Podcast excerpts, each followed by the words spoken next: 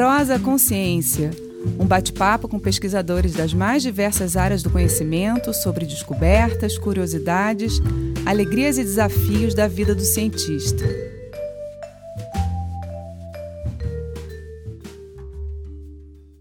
Olá, bem-vindos à nossa Prosa Consciência. Eu sou Mariana Guinter e a nossa convidada de hoje é a Paula Gomes.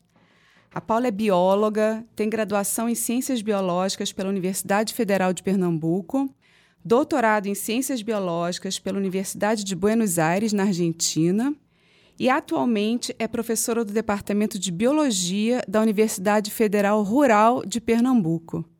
Bem-vinda, Paula. Oi, Mariana. Um prazer estar aqui. Diz uma coisa, você sempre trabalhou com recifes de coral, né?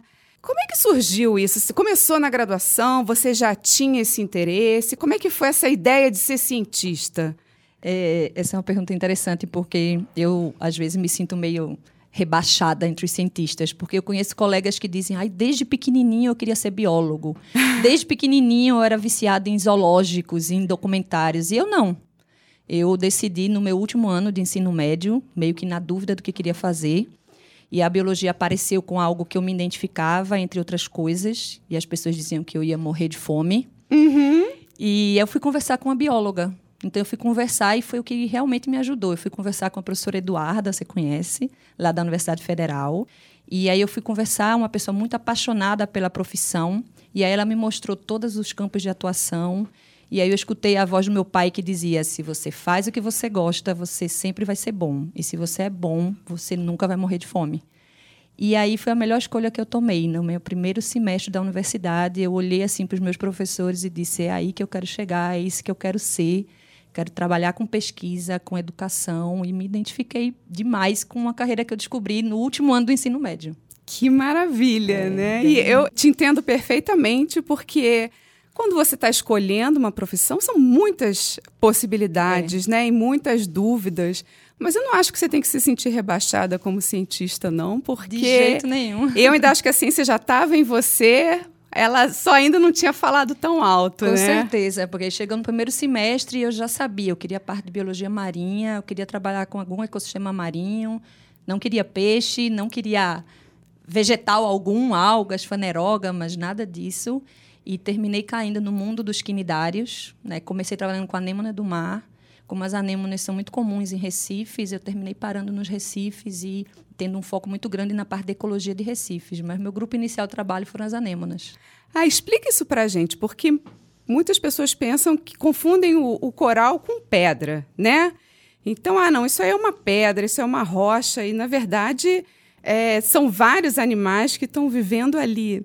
Explica para a gente um pouquinho qual é a diferença de coral, anêmona, é, água-viva. É todo mundo da mesma, é o mesmo grupo, a mesma família? Como é que é isso? É isso.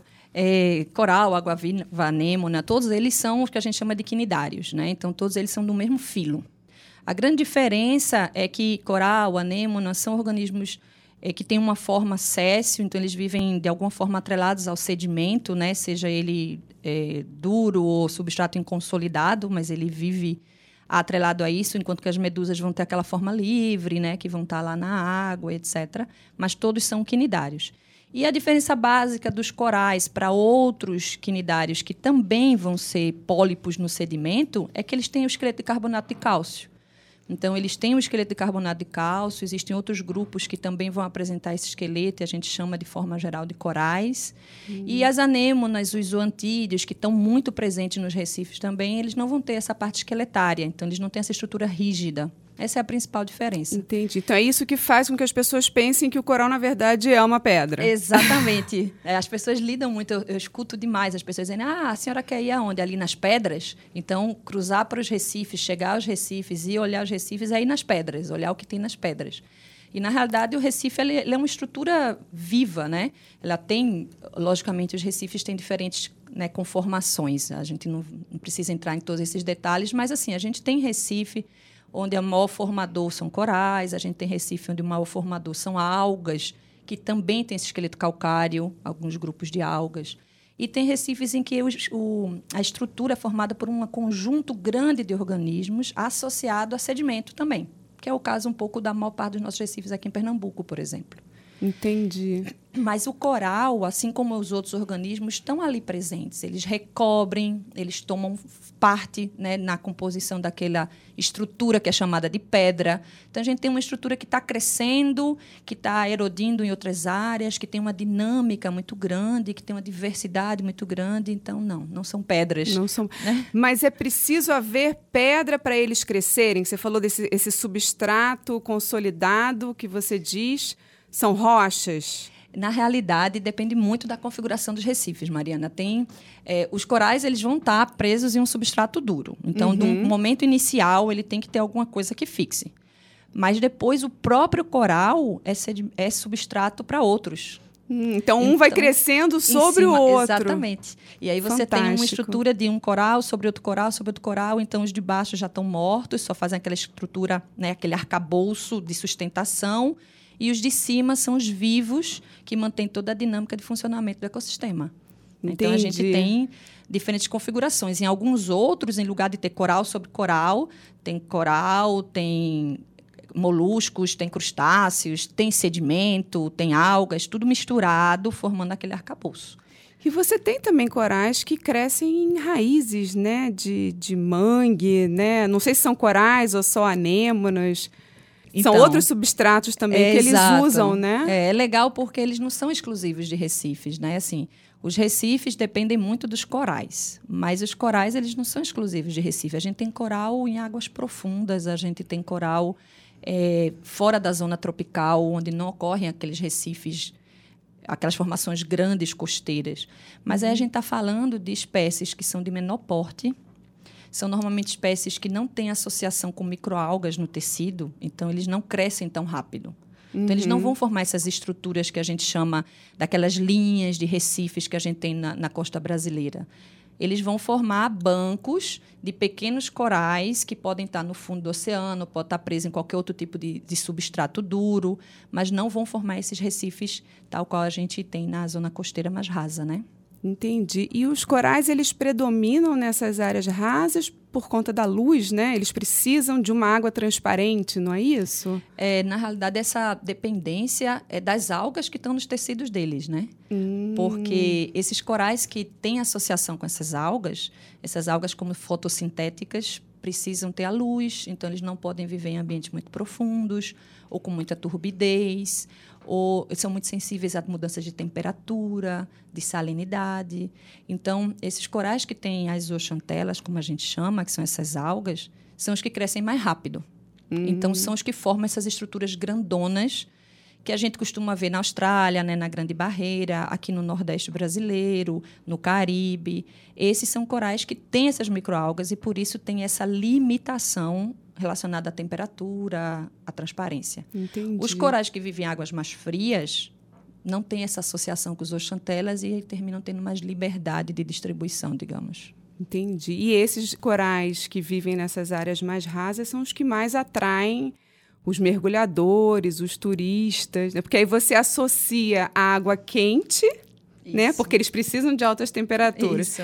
Uma visibilidade maravilhosa e aí realmente atrai, né, mergulhadores, turistas, Exatamente. Enfim. Tem um estudo que mostra que as praias no mundo que têm esses recifes costeiros têm 50% mais turismo do que praias que não têm recifes. Então ele é uma atração, né, um atrativo muito forte. Isso tem uma importância socioeconômica, lógico, mas a atração é o que você falou. Você vai mergulhar numa água quentinha, transparente, ver um monte de bicho bonito, incluindo peixes. E colorido, Quem né? Quem não quer? E colorido. Quem não quer, né? Tudo de bom. É, e, e outra, eles também terminam gerando um ambiente muito protegido para criança, né? Então, as, as praias que têm recifes têm um mar mais calmo. Isso também é um atrativo para o turismo familiar. Que né? forma essas piscininhas. Forma as piscininhas, e exatamente. E esse turismo gera um impacto, né, Paula? É. Grande. É. Essa história de que achar que os corais são pedras, né? E a gente vê muitas pessoas andando por cima. Quando a maré está baixa, as pessoas passeiam, né, achando que é. estão pisando em pedras. Isso, isso gera um impacto alto para esses corais? É a gente costuma dizer que o turismo é, é o bom e é o ruim. Né? Então, assim, a gente reconhece que o turismo é algo extremamente importante na questão socioeconômica, na representação que ele tem no PIB brasileiro, aqui nos estados do Nordeste, é algo que a gente tem que realmente reconhecer como importante. E nesse contexto, os recifes têm o seu papel fundamental. Mas a gente precisa mudar um pouco a visão de que os recifes são pedra, como você falou, porque esse negócio de atravessar e andar em cima dos recifes não é só isso, né? É pegar bicho, é pegar concha, é pegar peixe.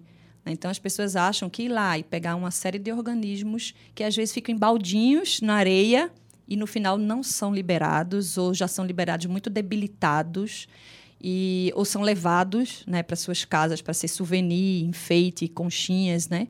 E as pessoas não têm uma noção de que aquilo ali tudo tem uma dinâmica de funcionamento. Mesmo uma concha que já não tem um organismo vivo dentro, ele tem um papel na dinâmica de ciclagem dos nutrientes, do carbonato que vai fazer o esqueleto dos corais, etc. Então, sim, a gente tem o, o turismo é, sem um controle, né? O turismo quando ele não é bem executado, associado a uma educação ambiental, ele é uma atividade extremamente impactante. Sim, então é muito importante que o turista também tenha essa informação, né? Porque tem tem muito uh, as pessoas às vezes elas, elas pisam porque elas não sabem, é. né? Ou às vezes, como você falou, pegar a concha, mas a concha está vazia, não tem o bicho dentro, então não tem problema, né? Mas todo esse é. material ele vai ser utilizado pelos corais, pelos né? corais então é importante é, é, essa informação né, para o turista é muito importante. É, e sabe assim, a minha visão, a gente tem feito pesquisa há 20 anos aqui nas áreas de Recifes e tal. E sempre que você está lá, sempre tem algum curioso, né, que vem, que chega, pergunta o que você está fazendo.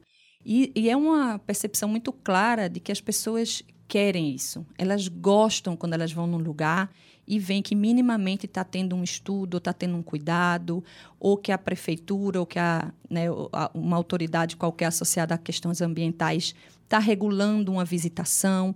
Então, ao mesmo tempo que ele pode reclamar que ele tem uma regra que ele não pode pisar ali, não pode pisar aqui, não pode fazer nada, ao mesmo tempo ele reconhece que aquele lugar deve ser melhor por causa disso. Exato, né? e que ele quer voltar ali e, e quer que os filhos consigam é... curtir aquele ambiente, né? Então... Exatamente. Então é, é, muito importante isso, essa visão de que você não está pisando numa pedra, você está pisando em cima de vários organismos e que esses organismos vão ser fundamentais para a existência de outros mais, incluindo aqueles peixes que você gosta de ver coloridos ou aqueles peixes que você gosta de comer. Uhum. Todos eles dependem dessa estrutura que você está pisando e aqueles organismos que você está levando embora, né? Então é fundamental essa mudança de visão mesmo. É, e você estava falando, estava pensando aqui nas anemas, lembrei das animações também, né? É. O Nemo, a Dory, tem Ajuda, outros... viu? Exato, porque eu, eu lembro quando eu estava assistindo, a primeira vez que eu assisti Nemo, eu fiquei impressionada com a riqueza de detalhes, é. tanto do desenho quanto das informações.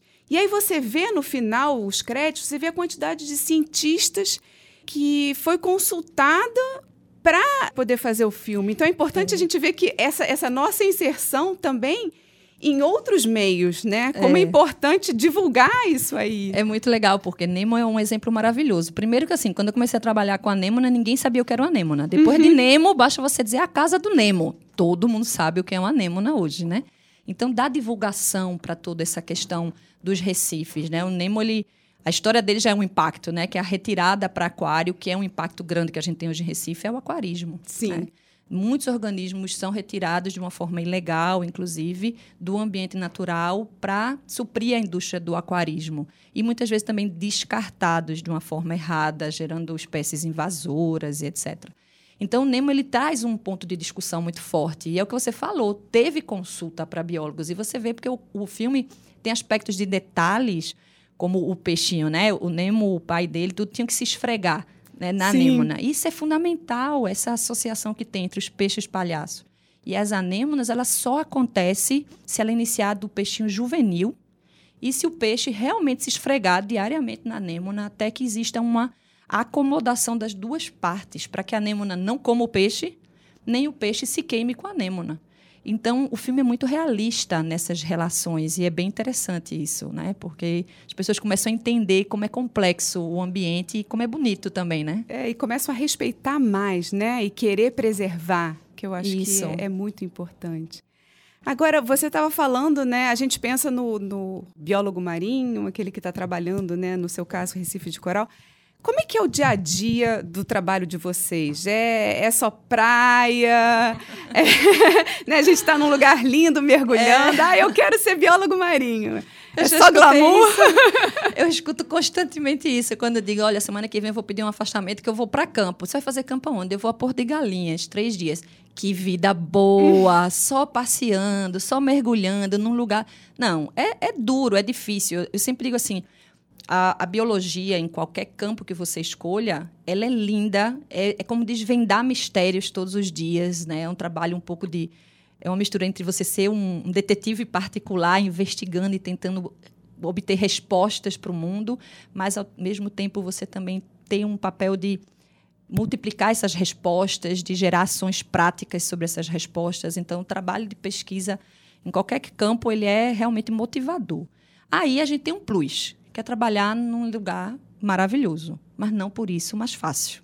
Né? Então, assim, você tem sol na cabeça, você tem uma série de organismos que cortam, você tem é, o mergulho, que é algo muito cansativo, você tem uma série de questões associadas. Mas você está fazendo o que gosta, num lugar maravilhoso, você quer mais o que da vida, né? Então, assim, tem uma, uma coisa muito forte. Agora, eu desconheço um trabalho que é feito 100% campo. Né? Existe também uma etapa de laboratório, dependendo da linha de pesquisa. Eu sempre digo aos meninos, né, aos alunos: olha, quer trabalhar com a parte de Recife, beleza, mas você entende que o campo é uma etapa de trabalho. Depois você vai ter que analisar uma série de dados entre o computador, ou a lupa, ou o microscópio. Então, tem as duas etapas. E isso é bom, porque faz com que você tenha a vivência dos diferentes áreas de atuação de um biólogo mesmo, né? Você tem o campo, você tem o laboratório, tudo misturado. Mas é um é. ambiente é. muito bom de trabalhar. É, e é uma experiência que é muito rica, né, Paula? Porque você, você tem não só a parte prática, né? Mas, e também tem o que você falou, tem o um computador. Isso. Né? De repente, tudo aquilo vira números. Exato. E a gente tem que analisar aqueles números e tem que encarar a matemática Exato. também, a estatística, Exato. né? Exato. Eu vivenciei isso agora com os alunos que estavam trabalhando com a parte alimentar. E a gente escolheu umas espécies, no caso, a gente escolheu os zoantídeos, né? Que são muito parecidos aos corais, só que não tem o esqueleto carbonático. Mas eles vivem no, no Recife, é, brigam, né, competem diretamente com os corais por espaço, são muito abundantes aqui no Brasil, então é um grupo que nos interessa muito. E os meninos estavam avaliando a alimentação deles e, e também quantificando o microplástico que está sendo ingerido por eles. E aí era a mesma coisa. Quando foi a coleta em campo, amaram. Pegar a embarcação, mergulhar, coletar, dois dias na praia, acharam ótimo, uma maravilha. Mas depois o trabalho de laboratório é um trabalho metódico, né? De você preparar as lâminas e no microscópio, contabilizar, medir, identificar cada item de presa. Então você tem as duas etapas. É importante que se tenha consciência quando se começa um trabalho que você vai ter as duas etapas. Mas no final você lida com a planilha de números mas agora que eles já estão na etapa de discutir os resultados, eles voltaram a estar animadíssimos, porque estão uhum. vendo os resultados maravilhosos, assim, conseguindo realmente entender a ecologia trófica do grupo e tem uns, uns resultados bem interessantes no meio. Aí, né? Então, é a hora que tem... você junta todas as peças do quebra-cabeça, Isso, né? tipo assim, ganhou o detetive, achou quem é o assassino, a arma e o lugar, uhum. sabe? Ganhou o jogo. Você diz assim, ah, agora eu entendo o que está acontecendo. E você estava falando dos microplásticos. O plástico é um problema real, né, de poluição marinha. E a gente tem visto que não é aquela sacola ou aquela garrafa PET ou aquele canudo, mas que eles vão se fragmentando, né?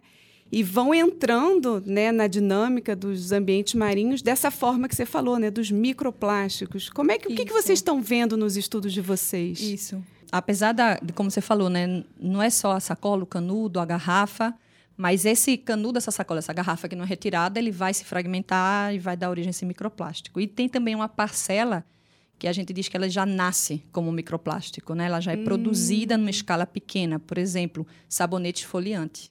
Muitos sabonetes esfoliantes, o material esfoliante ali é microplástico. Aquela areinha. Aquela areinha é plástico. É plástico. Olha só. Então isso tudo vai para o mar e eles têm as dimensões das presas dos corais, dos zoantídeos, de de organismos suspensívoros. Porque eles são filtradores, né? Eles filtram o que tem é, na, na a água. A gente nem considera sempre filtrador até, Mariana, porque não necessariamente eles têm um aparelho, né? Eles têm uhum. uma estrutura que sirva realmente para selecionar.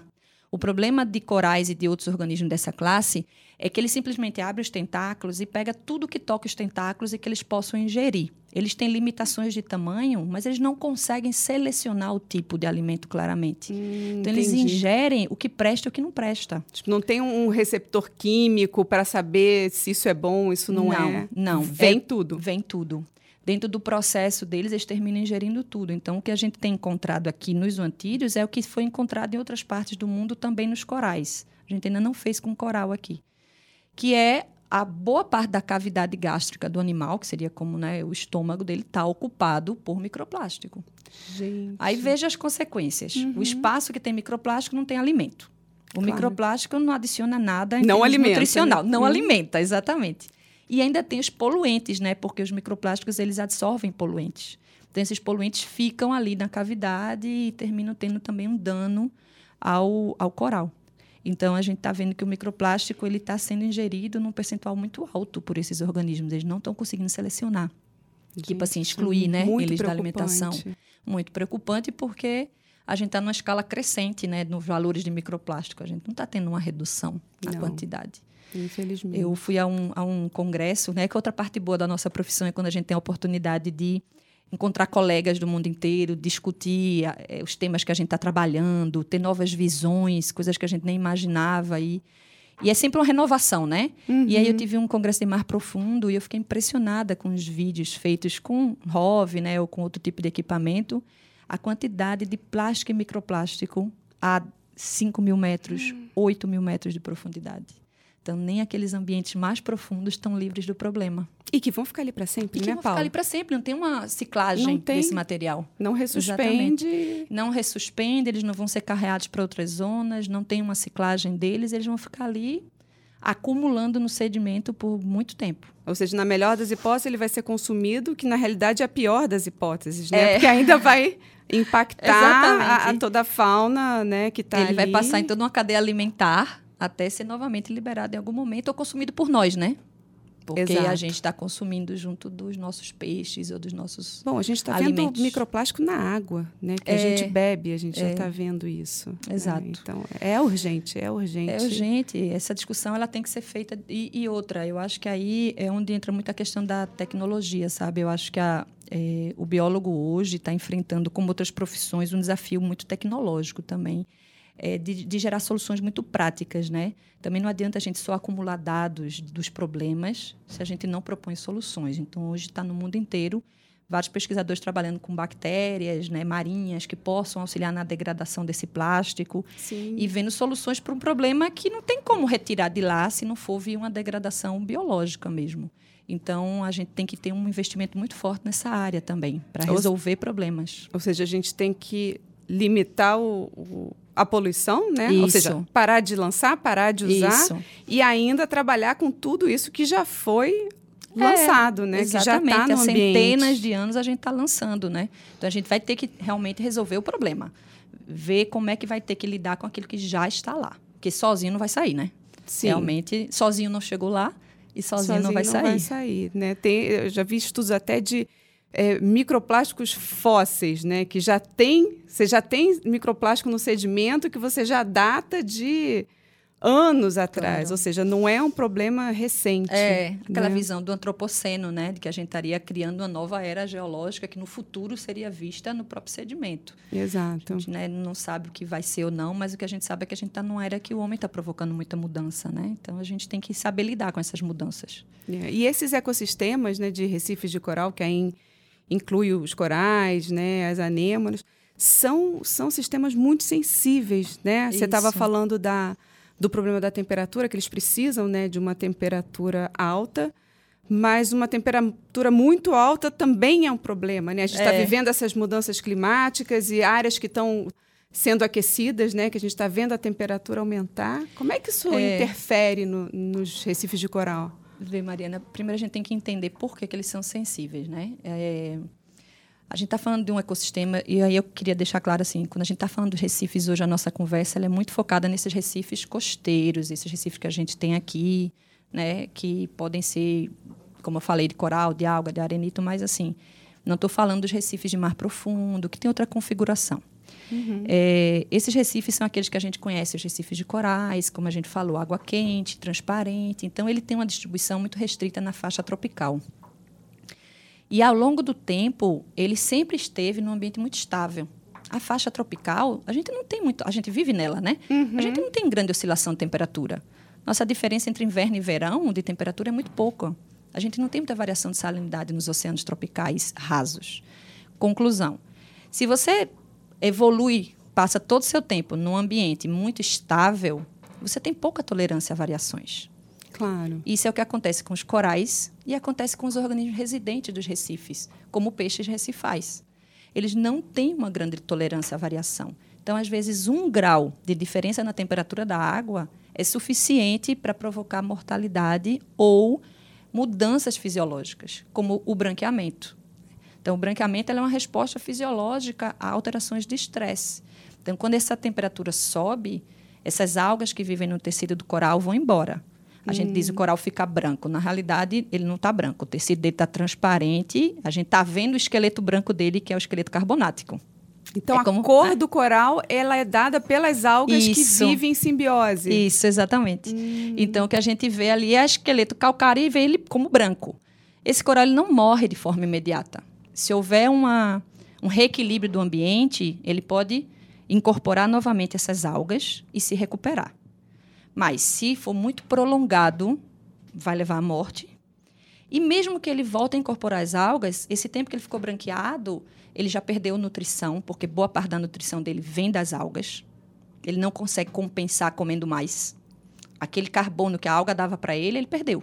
Ou seja, ele não consegue sobreviver sem as algas por não muito tempo. consegue, não, não, não, não consegue. Ele precisa da associação. Então, se não for revertido o processo logo, ele vai morrer. Isso é fato. E mesmo que seja revertido, ele já vai ter um dano, sabe? Ele já vai ter perdido a alimentação, ele já vai ter perdido taxa de crescimento, porque a alga acelera a formação do esqueleto dele. Então, já afetou reprodução, já afetou uma série de coisas. E tem uma coisa muito interessante que a gente tem visto agora em, em alguns estudos mais recentes, usando a parte eh, molecular e etc., é que o coral, ele é o, é o coral, né? O, o organismo, e ele tem, no muco que ele produz, uma série de micro-organismos, bactérias, fungos, vírus. O muco que você disse são as substâncias que ele, que ele excreta, Isso. que ele libera. Se a gente pega e se você toca ou vê um coral assim em campo, você vai ver que ele tem como se fosse uma- um muco que Uma é geleia. básica, uma geleia, exatamente. Uhum. Que é- são substâncias assim, polissacarídeos, outros tipos de substâncias que ele produz e envolve ele. E nesse muco vive essa microbiota, esses, essas bactérias, esses fungos e esses vírus. E é fundamental que exista isso, porque existe um equilíbrio. É tão intrínseco esse equilíbrio que a gente já nem fala mais de coral, a gente fala de holobionte. O conjunto Hum. desses organismos forma como se fosse um novo organismo. E tem que Entendi. ter um equilíbrio muito grande. Quando o coral sofre o estresse da temperatura, ele, assim como a gente, né, tem uma série de enzimas associadas ao estresse, muda a nossa fisiologia e tal, as microalgas vão embora. Mas também muda o sistema imune do coral.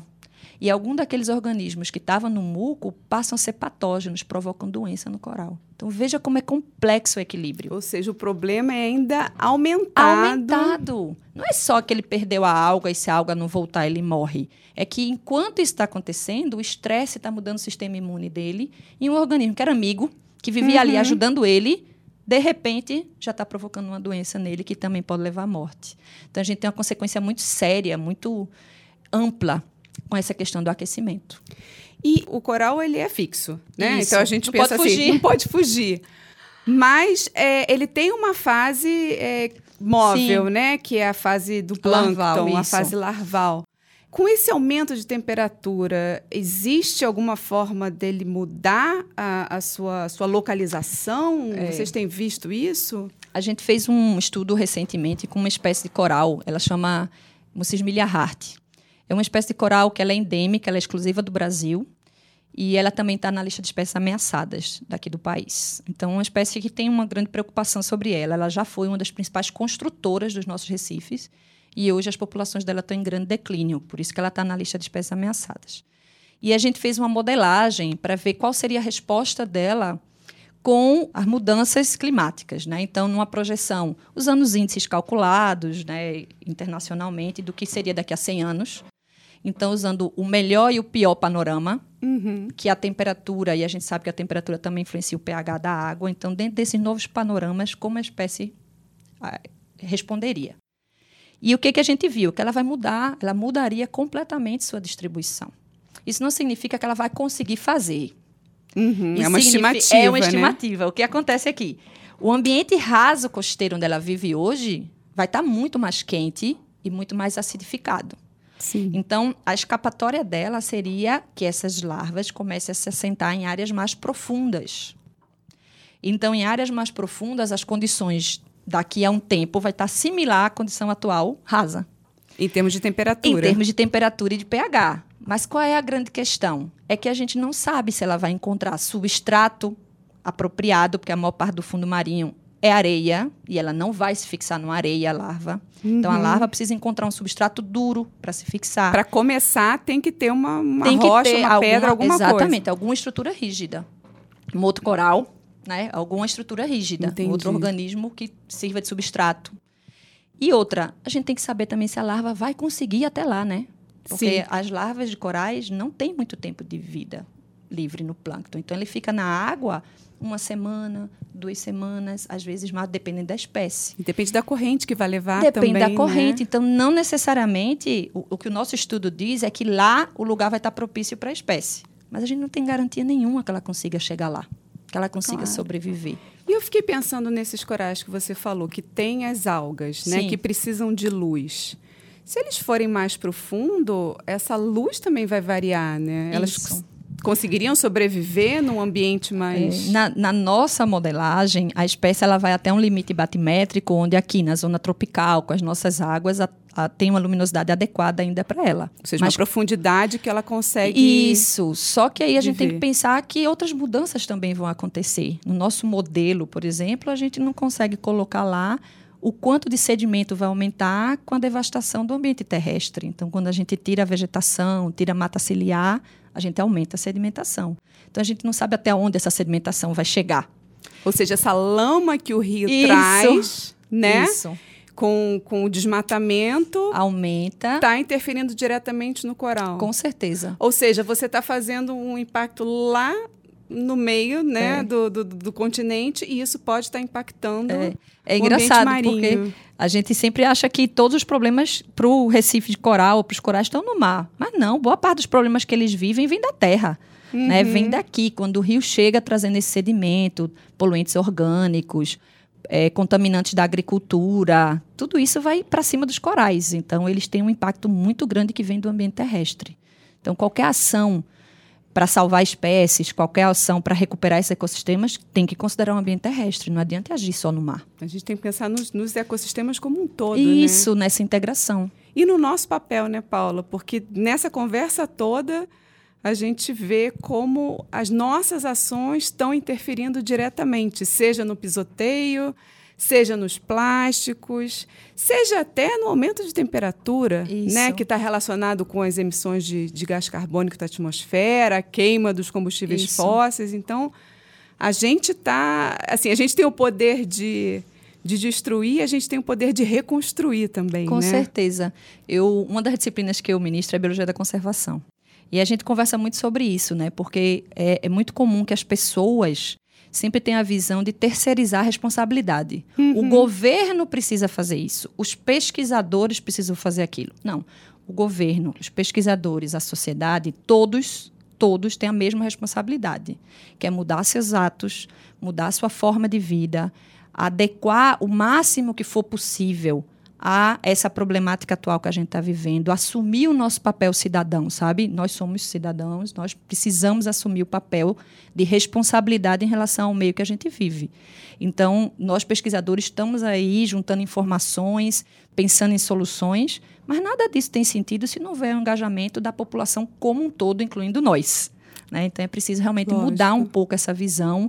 E é aí que a parte de educação, de divulgação é tão importante para que essas informações atinjam a todos que precisam conhecer, né, saber da sua responsabilidade também. É, a gente precisa sensibilizar para ter essa conscientização. Isso, né? isso. É o primeiro passo. Não dá para as pessoas terem boas atitudes se elas não conhecem quais são as boas atitudes, né? O que, que eu posso fazer? Se eu não sei o que eu posso fazer, eu não, não farei. Uhum. Então, a primeira coisa é o que, que eu posso fazer, qual é o meu papel nesse, nesse processo, qual é a importância de eu assumir o meu papel, O que, que a gente perde quando perde Recife? Né? As pessoas uhum. precisam entender isso. O que, que a gente está perdendo? Eu não estou perdendo só beleza. Eu estou perdendo um atrativo que é importante do ponto de vista socioeconômico, eu estou perdendo alimento. Uma de cada, de cada quatro espécies do planeta vive em recifes. Então, estou perdendo 25% da biota se eu perder os recifes. Eu estou uhum. perdendo proteção da costa contra a erosão. Eu estou perdendo é, uma série de compostos que têm uma ação biotecnológica, que podem virar remédios, que estão virando remédio, ainda, que a gente né? nem conhece. Exato. Então, a primeira coisa é isso, é entender que cada organismo, cada ecossistema tem um papel fundamental. Então, a gente precisa assumir a responsabilidade de cuidá-los, né? Assim, de cuidar disso tudo. É isso aí. Paula, muito obrigada. Adorei a nossa conversa. Foi um prazer, Mariana. Gostei muito de estar aqui, gosto muito da, da tua iniciativa e eu espero que assim a gente se encontre em algum outro momento. Mas vamos, fico às ordens. Vamos prosear muito ainda. Com certeza. Obrigada a todos que estão nos acompanhando e até a próxima Prosa Consciência. Prosa Consciência. Criação, produção, roteiro e apresentação, Mariana Guinter.